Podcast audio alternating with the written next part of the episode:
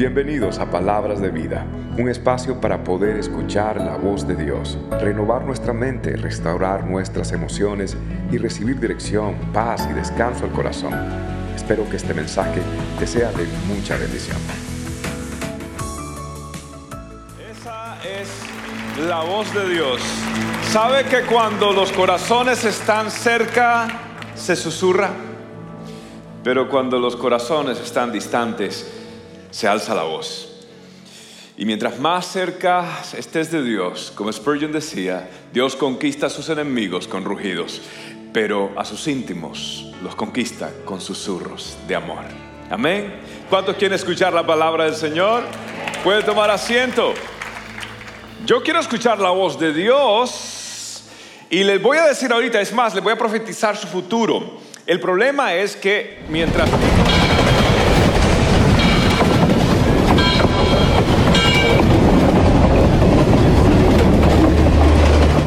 Se los dije, ya les profeticé toda su vida.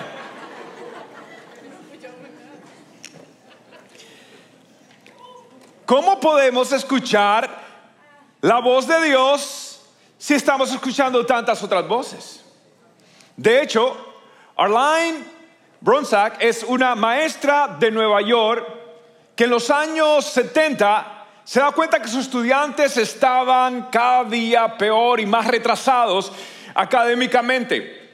Entonces ella hace un experimento y se lleva a los chicos en un suburbio de Nueva York para ver qué mejoría tenían y después de un par de meses esos mismos estudiantes subieron en ciencia, subieron en matemática y empezaron a mejorar.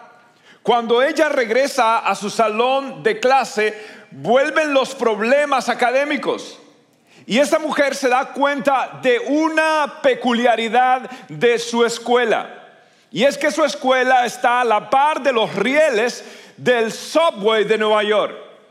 Y esta arteria ferraria, este ruido de trenes, constantemente, ese, ese ruido distante distraía la atención de los chicos de modo que no podían prosperar o progresar académicamente porque estaban demasiados distraídos. Ella llevó el reporte y cuando hicieron un estudio en todas las líneas eh, ferrarias, en todos los lugares de los rieles del tren, todas esas escuelas, todas estaban un año atrás académicamente de las demás escuelas. Entonces le presentó este estudio a la ciudad de Nueva York y la ciudad de Nueva York sacó lo que llamaron la guerra contra el ruido, the war against noise. Y esto me recuerda a mí las palabras de C.S. Lewis que decía, tenemos que descender del imperio de Satanás. Y el imperio de Satanás, decía Lewis, es un imperio de ruido. Tenemos que aprender a callar las voces para poder escuchar, estar cerca, para poder escuchar como Elías los susurros de Dios. Tenemos que aprender a escuchar y hoy estamos distraídos con la tecnología, distraídos con los iPhones, con los iPads, distraídos tanto oyendo noticias de acá, de allá, que hay una sobresaturación de información. Es más, lo que nosotros vimos, la generación pasada en un siglo, la generación de hoy en 10 años tiene más información que toda una generación pasada. Hay una sobresaturación y la atención, lo que está haciendo a nuestro sentido de atención, que antes teníamos 17 minutos, después bajó a 12 y luego bajó a 7 y hoy estamos en 3 minutos y los nuevos estudios dicen que la nueva generación solamente va a poder concentrarse apenas segundos. Cuando va a haber un borbandeo de pensamientos, borbandeo de pensamiento y por eso la generación actual no está leyendo libros porque no se pueden concentrar, porque han neurológicamente alterado las sendas neuronales de modo que tienen que tener un, incentivo, tienen que tener ah, más estímulo para poderse mantener despiertos. Entonces lo que está sucediendo en la nueva generación es tremendo, pero aún nosotros que crecimos análogamente, ahora digitalmente estamos adictos también. Pero por lo menos nosotros tenemos un recuerdo de lo que era irse al río, de lo que era irse al monte. ¿Se acuerda? Sí, qué terrible niñez, Dios mío. Levantarse y comerse un pan horneado, qué, qué sacrificio, Dios mío. Ah, irse al río, santo Dios, irse a jugar después de la escuela y llegar allá todo raspado y no llegaba uno llorando, ay, que me raspé. No, qué bueno que se raspó. Levántese, siga para allá. Sí. Entonces, ¿qué sucede? Todo esto ha cambiado nuestra capacidad de atención. Y no nos podemos estar quietos delante del Señor. Y tenemos un cristianismo hiperactivo y una espiritualidad superficial. Y nos hemos vuelto más tecnológicos, más superficiales y somos menos felices. Entonces Dios está diciendo, tienen que escucharme. Ahora, ¿qué es lo que está haciendo más ruido en nosotros? Tenemos que escuchar la voz de nuestros ancestros espirituales. Las voces de los hombres y mujeres de Dios de antaño. Y ellos identificaron algo que hace mucho ruido en nuestra vida. Tres cosas. Es más, en, esta obra maestra llamada Summa Teológica, Tomás de Aquinas, en 1265, él eh, eh, formula, identifica estos tres enemigos. Mientras él leía el libro de Efesios capítulo 2, él encuentra que habían tres enemigos. A ver si usted identifica a esos tres enemigos del alma. Capítulo 2 de Efesios, verso 2 y 3, reza de esta forma. Antes vivían pecando, igual que todo el mundo. ¿Lo tienen? Nuevamente, Efesios capítulo 2, versos 2 y 3. Antes vivían pecando, igual que todo el mundo, y se dejaban guiar por el que gobierna las fuerzas de que están en el aire. ¿Quién será? ¿Quién será? Y todavía actúa por medio de los que desobedecen a Dios todos nosotros vivíamos así antes.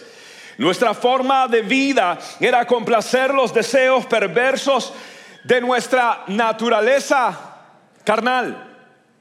Hacíamos cualquier cosa que la naturaleza carnal deseara o que la mente pudiera imaginar. Fue en el año 1950 a 1953 cuando Estados Unidos y los aliados tienen una guerra contra la trifecta contraria, enemiga. La trifecta de naciones que se habían unido para eh, atacar o para pelear contra Estados Unidos y sus aliados. Esa trifecta era Corea del Norte, Rusia y la China. Entonces hubo un conflicto armado y según los expertos estas naciones siguen siendo nuestras enemigas solapadamente y un conflicto con ellas va a ser inevitable según los expertos. Es una trifecta, son tres enemigos que como nación hemos tenido. Y yo creo que igual nosotros tenemos una trifecta de enemigos maléfica que constantemente nos va a estar atacando. Y aquí nos lo identifica como el diablo, como el mundo y como la carne. Esto va a ser una batalla constante, como Evagrios lo decía en el año 400, este monje que se retiró y que dijo, esto es una batalla. Y es una batalla que vamos a estar peleando hasta que Cristo venga. Hasta que Cristo venga, usted va a estar luchando con el diablo, usted va a estar luchando con su lechuga, con su perdón, con su chuleta, estamos en ayuno, ah, con su chuleta, eh, va a estar peleando con, con el mundo. Va a estar peleando constantemente con esto y hace mucho ruido, hace mucho ruido en su mente. Ahora, para, para, para conocer este enemigo, tenemos que identificarlo, ¿cierto? ¿Cómo vamos a ganar algo que, que no podemos identificar? Entonces quiero darle a grosso modo, de una manera exacta pero a la vez sencilla, lo que definiríamos como nuestros enemigos. El primero es el diablo. El diablo es este ex ángel de luz que a través de rebelarse contra Dios se convirtió en el término favorito de Jesús de describirle como el príncipe de este mundo. Y de príncipe de este mundo también se convierte en el príncipe de las tinieblas o lo que Pablo haría acotación en Efesios diciendo gobernadores de las tinieblas.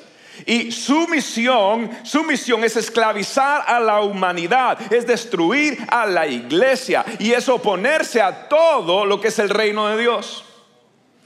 Pero bueno, tenemos ahora el mundo. Ahora, cuando hablo del mundo no me estoy refiriendo al mundo creado, al cosmos, sino al sistema corrupto del mundo que tiene filosofías, que tiene formas que tiene tendencias que van en contra del Evangelio y de lo que es la agenda de Dios en esta tierra. Pero entonces tenemos nuestro tercer enemigo, que es la carne. Y cuando me refiero a la carne no me estoy refiriendo al cuerpo. La religión malsanamente identificó el, el, cuerpo como que si fuera algo malo y de ahí salen las penitencias por mi culpa, por mi culpa. Y San Agustín se tiraba hasta en zarzales, hasta en cactus llenos de espinas para matar las pasiones que no quería pecar con una mujer. Imagínese si usted se tirara a un montón de espinos cada vez que fuera tentado para él sería un puerco espín. Y, pero eso no es, tiene efecto, como diría Pablo, contra los apetitos de la carne. Entonces la carne es esto que está débil ante la tentación, es, está siempre egocéntrico, vanagloria y está siempre eh, de una forma egoísta, buscando la atención, buscando el placer constantemente. Entonces nosotros tenemos estos tres enemigos y, el enemigo eh, espiritual es el diablo. El diablo es nuestro enemigo espiritual. Tenemos una lucha no contra carne ni sangre, sino contra potestades, gobernadores de las tinieblas, huestes de maldad. Es algo que opera en el segundo cielo, es algo que opera en la estratosfera, es algo que opera constantemente en el ambiente, príncipe del aire, por eso le dice, y está constantemente atacando a los hijos de Dios, anda como león rugiente buscando a quien devorar es nuestro enemigo espiritual, pero el mundo es nuestro enemigo externo. Es lo que, lo que nos está constantemente borbandeando con filosofías, con canciones, con entretenimiento, con información distorsionada para querer desviarnos de los mandamientos del Señor. Entonces, Satanás es nuestro enemigo espiritual, el mundo es nuestro enemigo ambiental, pero tenemos un enemigo interior. Tenemos un enemigo interior y es nuestra carne en nuestra carne. Ahora tengo buenas noticias. Al final de los tiempos, la Biblia dice que Jesús va a enviar al arcángel Miguel y va a atar al diablo y lo va a tirar al lago de fuego y hasta ahí llegó Satanás. La victoria ya ha sido ganada y la victoria será consumada. Pero nosotros tenemos que seguir peleando. Y tenemos que seguir como el pueblo Israel. Dios le da una promesa de tierra prometida, pero hay gigantes que hay que vencer. Entonces me voy a enfatizar en dos que normalmente no hablamos mucho quizás. Y, el primer enemigo es precisamente el mundo. El mundo. Ahora, ¿cómo opera el mundo? El mundo opera de igual manera que Jesús dice en Juan 8, 44 el príncipe de este mundo. El príncipe de este mundo, ¿cómo es? Jesús dice, él miente, es mentiroso y es padre de toda mentira.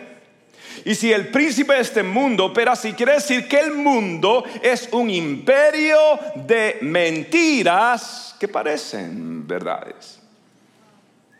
Es un imperio de mentiras que parecen lógicas. Cuando tú ves y los ingredientes de un veneno de ratas tiene alrededor de 97% de comida real. Pero solo el 3%, a veces menos, es realmente estas cosas tóxicas para ellos y la rata pues muere con un poquito de veneno. Jesús dijo, tened cuidado de la levadura que leuda toda la masa. Tener cuidado de las zorras pequeñas que echan a perder los viñeros. Un gran escándalo se compone de pequeños descuidos. Y constantemente va a haber este borbandeo de mentiras y de mentiras y de mentiras. Pero Jesús dijo, y conoceréis la verdad y la verdad os hará libres. Ahora, ¿qué quiere decir? Que la mentira no se esclaviza. Y el mundo está predicando constantemente estas mentiras. Y por eso el mundo está como está. ¿Sabe usted que nosotros estamos en una época, en una generación, según los sociólogos, ya no cristiana, sino post-cristiana? Hubo un tiempo en este país donde los negocios cerraban los domingos para que la gente pudiera ir a la iglesia. Hoy solo el pollo cristiano lo hace, digo, Chick-fil-A lo hace, ah, pero de ahí para allá nadie más lo hace. Hubo un tiempo donde se comenzaba con oración las clases. Hubo un tiempo donde Yale, Harvard eran realmente escuelas teológicas para formar ministros evangélicos. Así comenzaron las grandes universidades, Preston también, de Estados Unidos. Pero todo ha sido revertido y estamos en una época post-cristiana. ¿Sabía usted que antes de la pandemia solamente el 20% de la población de Estados Unidos venía por lo menos una vez al mes a la iglesia? Una vez al mes. 20%. ¿Sabe usted ¿Cuántos han regresado después de la pandemia? Después de que vieron que el fin del mundo se pudo haber acabado, después de que entendieron de que, eh, eh, que, las cosas son serias, después de que aprendieron la lección de buscar a Dios, ¿sabes cuántos regresaron? Solamente 8%. Solamente 8% de la población de Estados Unidos viene por lo menos una vez al mes. Le hago una pregunta, ¿usted cree que vamos a poder cambiar el mundo con 8% y de ese 8% solamente una vez al mes? Y esta es la cuna del protestantismo, esta es la cuna de los misioneros, este es el país donde los evangélicos tuvieron una gran influencia desde la constitución hasta todas las instituciones. Pero entonces, ¿qué va a pasar? Nos va a pasar como Europa, que ya no es 1% siquiera que va a una iglesia. Y ahora las iglesias son museos nada más. ¿Y sabe quiénes son los compradores principales de toda la propiedad? de bienes raíces de iglesia en Europa. ¿Sabe quiénes son? Las organizaciones del arte y los musulmanes que están queriendo comprar las catedrales, quitarles las cruces y ponerle la media luna para hacer, hacer de ellas mezquitas musulmanas.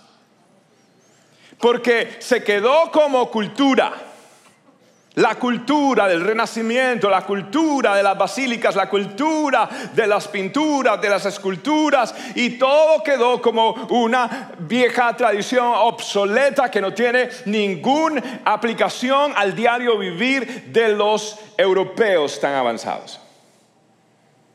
Y hacia ahí vamos. Porque las nuevas generaciones estadísticamente ya no va a ser ni el 8%, sino el 3%, y algunos creen que va a ser el 1% y el 99%. No estará, pero estamos en una época post-cristiana. Estamos en una época, según los sociólogos, que es post-verdad. Post-verdad. Ya no es post-moderna, es post-verdad. ¿Por qué?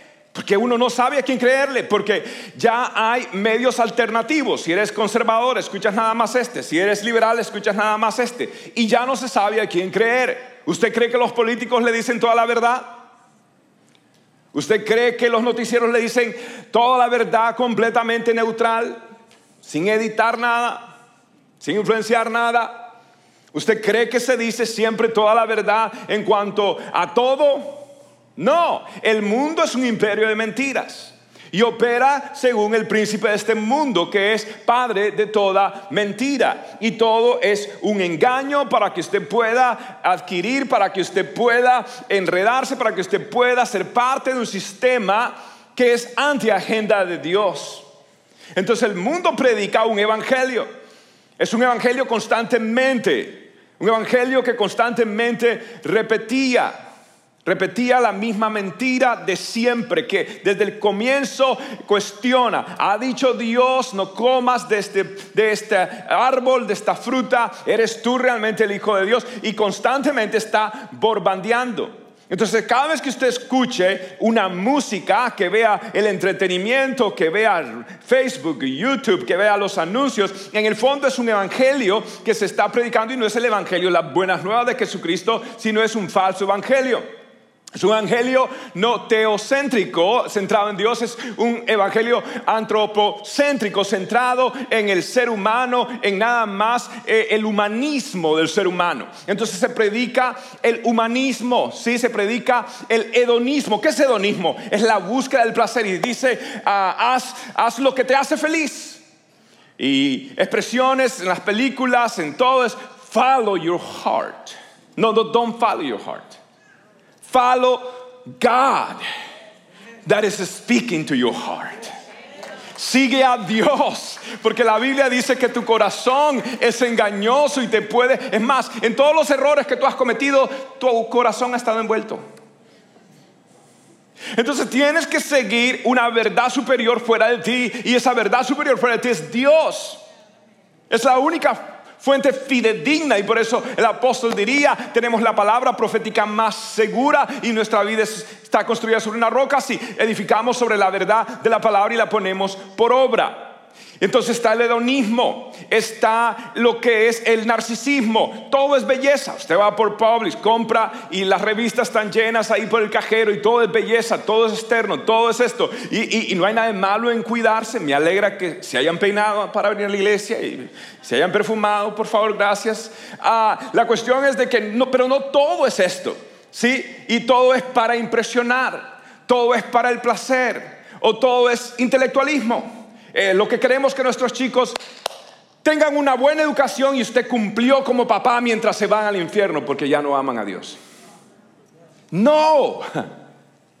Todo es intelectualismo, todo es hedonismo, todo es secularismo. Que secularismo es haz lo que quieras, tú eres la fuente de tu verdad, tu verdad, mi verdad, la verdad es relativa, vive como quieras y el resultado entonces es una sociedad secular. Entonces, eh, eh, están predicando constantemente las mentiras del mundo. ¿Y qué voy a hacer? Bueno, el resultado es este. El resultado es que hay, la sociedad está como hoy. Según los, los ingenieros sociales, lo que están queriendo hacer se llama deconstrucción. Están haciendo una deconstrucción de valores. Vamos a, luchar contra todos esos valores patriarcales donde mamá y donde papá, donde abuelo, donde hay que respetar al abuelo, donde la familia es la fuente de referencia principal para los valores morales. Vamos a, quitar todo esto y, vamos a, a reemplazarlos. El resultado es la fragmentación de la sociedad el resultado es la confusión en la identidad aún de género. El resultado es que estamos cada día más fragmentados, más divididos, más confundidos. Y entonces, ¿qué vamos a hacer? ¿Qué vamos a hacer? La única fuente de paz, la única fuente es volver a Dios y encontrar una verdad más allá de nosotros. Nosotros que hemos provocado la guerra mundial, nosotros que hemos creado este conflicto, tenemos que mirar mucho más allá y ver al único que se llama no príncipe de este mundo, sino el príncipe de la paz, que es Cristo Jesús. Amén. Ahora, quiero darle una escritura bíblica que tiene que ponerse a pensar, esto fue escrito casi dos milenios atrás, y mire usted una radiografía de lo que el mundo de hoy está. No lo digo yo. Y no piense que es el Antiguo Testamento, esto está en el Nuevo Testamento, el Testamento de la gracia. Pero la gracia necesita hablar verdad y demostrar gracia. Y Romanos capítulo 1, verso 25 al 31, lea conmigo, léalo bien, porque no crea de pronto que el pastor es el que está queriendo decir esto. Verso 25. Note cómo comienza todo este desorden, distorsión, de construcción y confusión. Dice en el verso 25, en lugar de la verdad de Dios, han buscado la mentira y han honrado y adorado las cosas creadas por Dios y no a Dios mismo, quien las creó y que merece alabanza por siempre. Alguien diga amén. Por eso, Dios los ha abandonado a pasiones vergonzosas hasta sus mujeres han cambiado las relaciones naturales por las que van contra la naturaleza.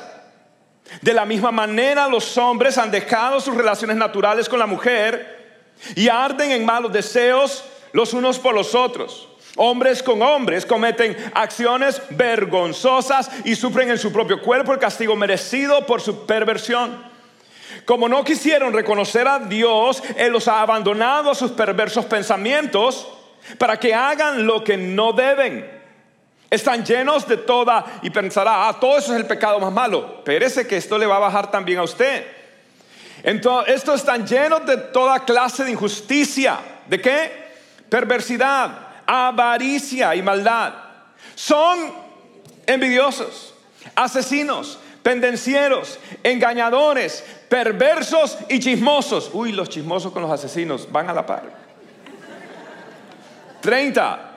Hablan mal de los demás. Son enemigos de Dios, insolentes, vanidosos, orgullosos, inventan maldades, desobedecen a sus padres, no quieren entender, no cumplen su palabra, no sienten cariño por nadie, no sienten compasión. dos mil años atrás. Séquese la hierba, marchítese la flor, pero la palabra del Dios nuestro permanecerá para siempre.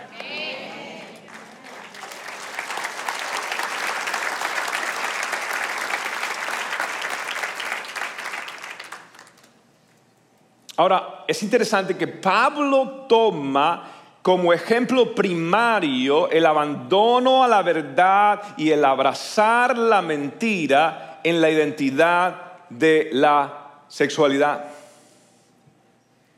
Y cuando tú ves la década de los 60, donde todo empezó a cambiar, se conoce como la época de la liberación sexual. Desde los conciertos de Woodstock, donde habían todo este tipo de orgías y demás cosas feas. Entonces, la sexualidad nuestra se separa, se separa. Porque ahora la promiscuidad es promovida y entonces la promiscuidad separa nuestra sexualidad de la intimidad. Ya no hay que tener intimidad. Por eso las canciones de hoy no hablan como las de antes, de mariposas, de flores y de primaveras. Ahora es erotismo, ahora es terrible. Porque se separó la intimidad, la promiscuidad la separó la sexualidad de la intimidad.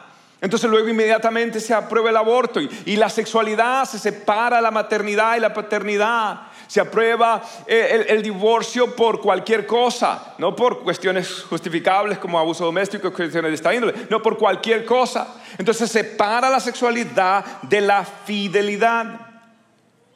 Entonces ahora se aprueba el matrimonio de personas del mismo género y se aparta ahora, se separa nuestra sexualidad de nuestra biología y de nuestra verdadera identidad. Y ahora lo nuevo se quiere aprobar la pansexualidad o el poliamor o lo que es nuevos movimientos de poligamia. Y entonces se va a separar la sexualidad de todo tipo de moralidad.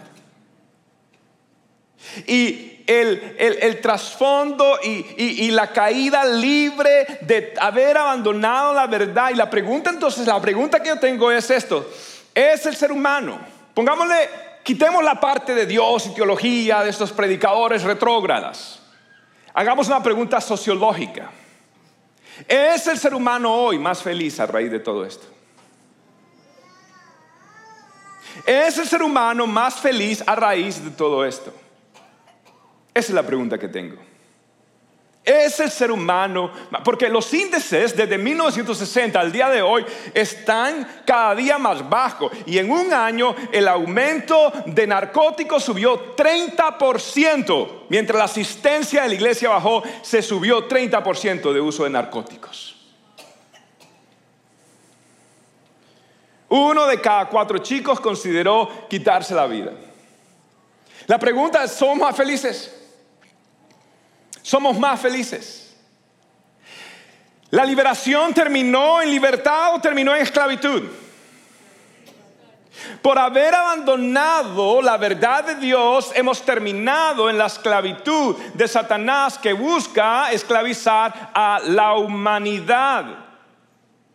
La única manera de ser feliz es a través de volver a la verdad que fue inspirada por el Espíritu Santo en su santa palabra, que ha sido encarnada en el Hijo, que ha sido ejemplificada en la iglesia y es donde está el Espíritu de Dios, allí hay libertad. Y cuando nosotros nos sometemos a Dios, experimentamos la mayor libertad, porque en el reino de Dios hay justicia, hay paz y hay gozo en el Espíritu Santo. Y la plenitud de todo aquel que lo llena en todo, llena nuestros corazones, de modo que no importa si es muerte, si es vida, no importa si hay guerra, espada, peligro, hambre, destrucción, nada nos puede separar del amor de Dios que es en Cristo Jesús y no hay prueba, no hay enfermedad, no hay opresión, no hay persecución y podemos ser felices y en medio de las pruebas podemos adorar a Dios porque no dependemos de nada, porque hay una verdad superior. El que tiene a Cristo tiene todo lo que necesita.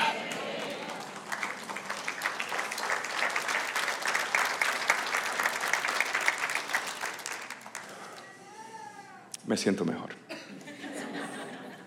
Ahora, ¿cómo vamos a hablar esta verdad? apuntando con el dedo, juzgando a la gente, recriminándoles, mandando a todos al infierno. ¿Cómo vamos a hacerlo? ¿Cómo vamos a hacer? Note que Jesús era muy duro con los religiosos y muy misericordioso con los pecadores honestos. Defendió a la adúltera. Le habló y atendió a la samaritana. Fue condescendiente con el coleccionador de impuestos. Pero Jesús se hablaba con amor, pero hablaba la verdad y le decía a la samaritana, no peques más. Le decía a la mujer adúltera, no peques más. A la samaritana, ¿sabes qué? No tienes un marido, tienes, has tenido cinco y le hablaba la verdad. Ustedes adoran lo que no saben, pero se había ganado la confianza. Se había ganado el derecho de poder hablar. Y te voy a decir esto, solo la verdad, solo la verdad abre el camino a la libertad. Pero te voy a decir algo, solo el amor abre el camino a la verdad. Repita conmigo, solo la verdad abre el camino a la libertad, pero solo el amor abre el camino a la verdad. La verdadera iglesia no es la que apunta con el dedo, sino la que extiende la mano. Efesios capítulo 4, verso 15 reza esta forma, lea conmigo con voz de trueno y trompeta. Dice, en cambio, hablaremos la verdad con amor. Y así entonces creceremos en todo sentido hasta parecernos más y más a Cristo Jesús. Tenemos que decirle, Señor, lléname de tu verdad, lléname de tu amor. Ore, diga, Señor, lléname de tu verdad, ayúdame a conocer tu verdad, tu palabra es verdad, pero ayúdame a ser una persona llena de amor para parecerme a Cristo. Él es el ejemplo, Él es el estándar, Él es, él, es, la medida, Él es el canon de mi vida. Es Jesús de Nazaret porque en Él está lleno de gracia y lleno de verdad.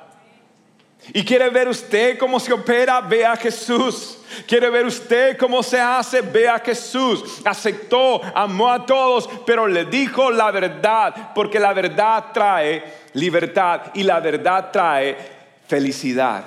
Porque cuando tú tienes paz con Dios, tienes la paz de Dios y tienes paz para amar a los demás, puedes perdonar a otros porque Él te ha perdonado, puedes servir al otro, puedes ir la extra mía, puedes poner otra mejilla y puedes parecerte más al varón de olor experimentado en quebranto, no abrió su boca delante de sus trasquiladores como oveja, fue obediente al Padre, pero una voz del cielo decía, este es mi hijo amado en el cual yo estoy feliz. Tengo complacencia porque cada vez que el Padre ve que tú te pareces más a Jesús, él sonríe desde el cielo hasta que todos lleguemos a la estatura del varón perfecto, Cristo Jesús. Mi medida es Cristo, mi sueño es Cristo, mi objetivo es Cristo. Edifica tu vida sobre Cristo y tu casa va a permanecer. Amén. Ahora, vamos a hablar del otro enemigo. Y el otro enemigo es nuestra carne, nuestra chuleta, nuestro pellejo, nuestro mondongo. ¿Ok? Ese es el problema. Y te voy a decir algo y en resumidas cuentas, jamás vamos a poder vencer la carne hasta que no caminemos en el Espíritu. La única forma de vencer la carne es caminando, viviendo en el Espíritu. 1991, Julia Roberts hace una película donde interpreta a Laura. Laura está enamorada pero jamás imaginó que su enamorado se iba a convertir en su enemigo y que el hombre, su pasión, iba a representar el mayor peligro para su vida. Y la película se llama Sleeping with the Enemy, durmiendo con el enemigo. Y en cierto sentido nosotros todos los días dormimos con el enemigo y es usted. No, no, no, el de la par no. Pastor está hablando, sí, dígalo en más alta, pastor, para que oiga el, el enemigo que tengo ahí. La par. No, no, no, el problema no es su enemigo. El problema, el problema es usted. Nadie te puede escarrilar más, ni el diablo, sino tú mismo. ¿Sí? Decía Lutero, el problema no es el tentador allá afuera, el problema es el traidor que llevo por dentro. ¿Sí? El problema no es la tentación, es la debilidad. Ese es el problema. De más, Dietrich Bonhoeffer, uno de los mejores teólogos alemanes, eh, dijo de la carne, la definió de esta manera en su libro Temptations y escribió, en nuestros miembros hay una inclinación solapada hacia la tentación que es rápida y feroz, con un poder irresistible, el deseo prohibido toma control de nuestra carne. Es como un pequeño fuego secreto que se prende e incendia la carne de pasiones. En ese momento, Dios se vuelve irreal para nosotros y perdemos la vista de vista la realidad y solo el deseo por lo creado se vuelve real. La lujuria, una vez despierta, nubla la mente y la voluntad en una profunda oscuridad. Jesús dijo en Mateo 26, 41, de cierto digo, la carne es débil, débil, débil, pero el espíritu está dispuesto. Amén. Porque sí o no que, a ver, aquellos que están de los 60 años, no levante la mano porque sé que ningún ser femenino va a levantar la mano cuando yo diga quién está en los 60 años, solo las valientes, bendito Dios. Eh, eh, eh, terminan las tentaciones. Hombres, a los 80 usted ya no termina ni, ya usted es un santo, ya es un santo. No, hay ni una sola tentación. yo los he visto con bastón, mire ahí.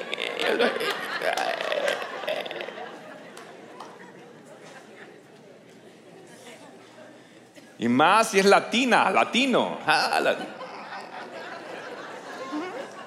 Todavía. ¿Ya? Hasta que Cristo venga, hermano. Esto, mire esto. Uh. Solo hay que un espíritu. Y usted dirá, no, pero yo soy hombre, pues yo soy mujer, está bien. Pero déjeme decirle algo, más que hombre, usted es un hombre de Dios. Y más que mujer, usted es una mujer de Dios. Y el Espíritu Santo le ha dado dominio propio. Y usted sí puede vivir para Dios. Y poderoso es aquel para guardarnos sin caída hasta el día de la venida de nuestro Señor. Pero tienes que aprender poco a poco a conocer a Dios. A la medida de parecernos a Cristo, entonces seremos libres de este cuerpo, que, de esta carne que cada día a veces nos sirve de tropiezo. Ahora, pastor, ¿cómo hago? ¿Cómo hago? Mire lo que dice Romanos capítulo 8, verso 5. Romanos capítulo 8, verso 5. Los que están dominados por la naturaleza pecaminosa, ¿qué hacen? Piensan en cosas, hombre, pues pecaminosas.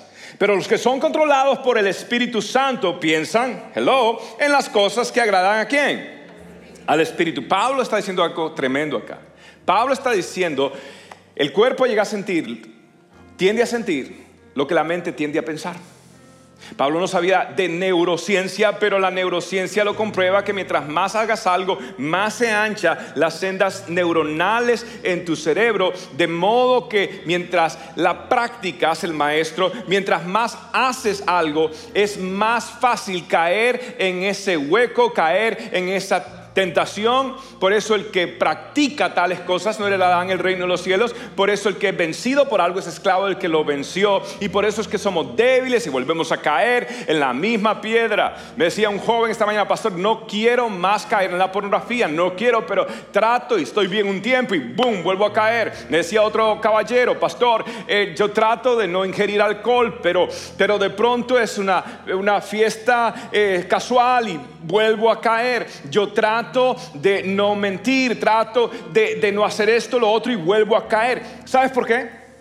Porque lo practicaste lo practicaste, lo, le diste lugar al enemigo, por eso la Biblia dice, no deis lugar al diablo. Y al practicarlo se hizo una senda. Eres una persona quejosa, se te está haciendo la zanja así se está haciendo más grande. Eres una persona negativa, va a hacerte más grande. Eres una persona que piensa en las cosas del Espíritu. Ahora, eso es buena noticia, porque así como el cuerpo tiende a sentir lo que la mente tiende a pensar y nos sirve de tropiezo, cuando empezamos a pensar en las cosas de Dios y el que oye mi palabra y la pone por práctica, hacer una, una casa que no va a caer, también se nos va a hacer más fácil cada día permanecer en la fe. Mientras más practiques las, los hábitos cristianos, la oración, la lectura, lectura bíblica, el congregarte, el compartir, el servir a los demás, cada día vas a empezar a encontrar un nuevo placer. Cada día te va a gustar más. A mí nadie me obliga a llegar a la iglesia. Ah, me encanta llegar a la casa del Señor. A mí nadie me obliga a ir a servir al necesitado. Me fascina, me siento realizado, me emociona. Ningún alcohol, ninguna tentación puede llenar el vacío del corazón del ser humano. El ser humano fue diseñado por Dios y para Dios y su felicidad está escondida en una intimidad con Dios. Y mientras más practique y más se acerca, mientras más se expone al sol de justicia, será bronceado con amor, con santidad, con servicio, con dominio propio y va a encontrar la verdadera ley, la ley de la libertad, la ley del Espíritu, porque camina por el poder del Espíritu, piensa en las cosas del Espíritu, es guiado por el Espíritu y disfruta el poder del Espíritu para echar fuera demonios, sanar enfermos y para poner a todo demonio fuera en el nombre de Jesús de Nazaret. Es una vida diferente, es una vida extraordinaria, es un poder sobrenatural y te sientes feliz. Feliz. Y no peco no porque me aguanto ahora, es que estoy lleno, es que probé la miel que emana del panal es porque un día en su casa es mejor que mil fuera de ellas. Es porque el gorrión haya su nido en tus altares, oh Dios. Es porque ahora me deleito en la presencia del Señor. Y porque en la presencia de Dios hay plenitud de gozo. Llega el lunes y em, llego con gozo. Llego contento porque ya sé que hay un montón de mentiras. No me voy a dejar engañar. Y ahora camino con la presencia de Dios. Estoy haciendo mis negocios, mi trabajo. Y siento que Dios me habla. Y es un conocimiento no nada más en mi rubro, es una inspiración. La gente como que le caigo bien, como que hay un favor, hay una gracia y sé que no soy yo. Es Dios está conmigo, me abre camino, me defiende, me protege, me provee. Oh, I love Jesus. Y estoy pudiendo, no solo por los beneficios, es porque he aprendido a deleitarme y busca primero el reino de Dios y justicia y todo, todo, todo, todo, todo. Diga conmigo todo. O será añadido. Y no hay nada mejor. No hay nada más precioso. Y por eso termino conmigo esta lectura. Pablo dice en el verso 8, el verso 6, lea conmigo, pónganse de pie.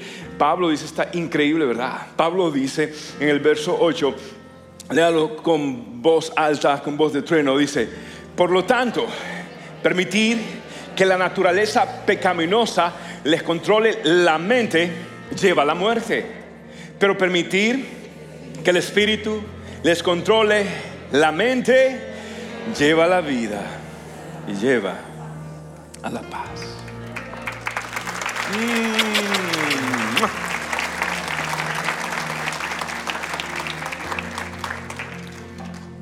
Jesús, tú eres mi felicidad. Tener paz contigo es lo más importante en la vida. Fuera de ti nada deseo. Porque sé que el que apunta hacia el cielo tendrá todo lo demás que necesita en esta tierra cuando hemos fijado nuestra mirada en el autor y consumador de la fe.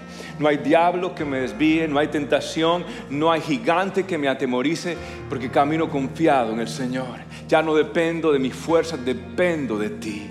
Tú me cuidas, tú me guardas, tú me provees, tú das todo lo que yo necesito. Mi trabajo es deleitarme en ti, mi trabajo es aceptar tu invitación, es escudriñar tus escrituras, tener comunión con tu espíritu, es escuchar tu voz para obedecerla y poder hacer lo que tú me llamas a hacer. Me puedes dar una idea, una idea que puede cambiar mi futuro, me puedes dar algo, me puedes revelar lo que yo no sé, cosas que ojo no vio, que oído no escuchó, ni han subido al corazón del hombre, son las que Dios tiene preparado para los que le aman. Dios no retendrá ningún bien a los que le aman, porque en su presencia hay plenitud de gozo y aquellos que han aprendido a disfrutar el Espíritu son pequeñas decisiones que mañana serán un carácter y que mañana será un legado. Y yo quiero dejar un legado a las próximas generaciones tomando las decisiones correctas hoy y poder desarrollar un carácter parecido al carácter de Cristo. La verdadera ley de la libertad es la ley del Espíritu, para poder vivir en el Espíritu, disfrutar en el Espíritu,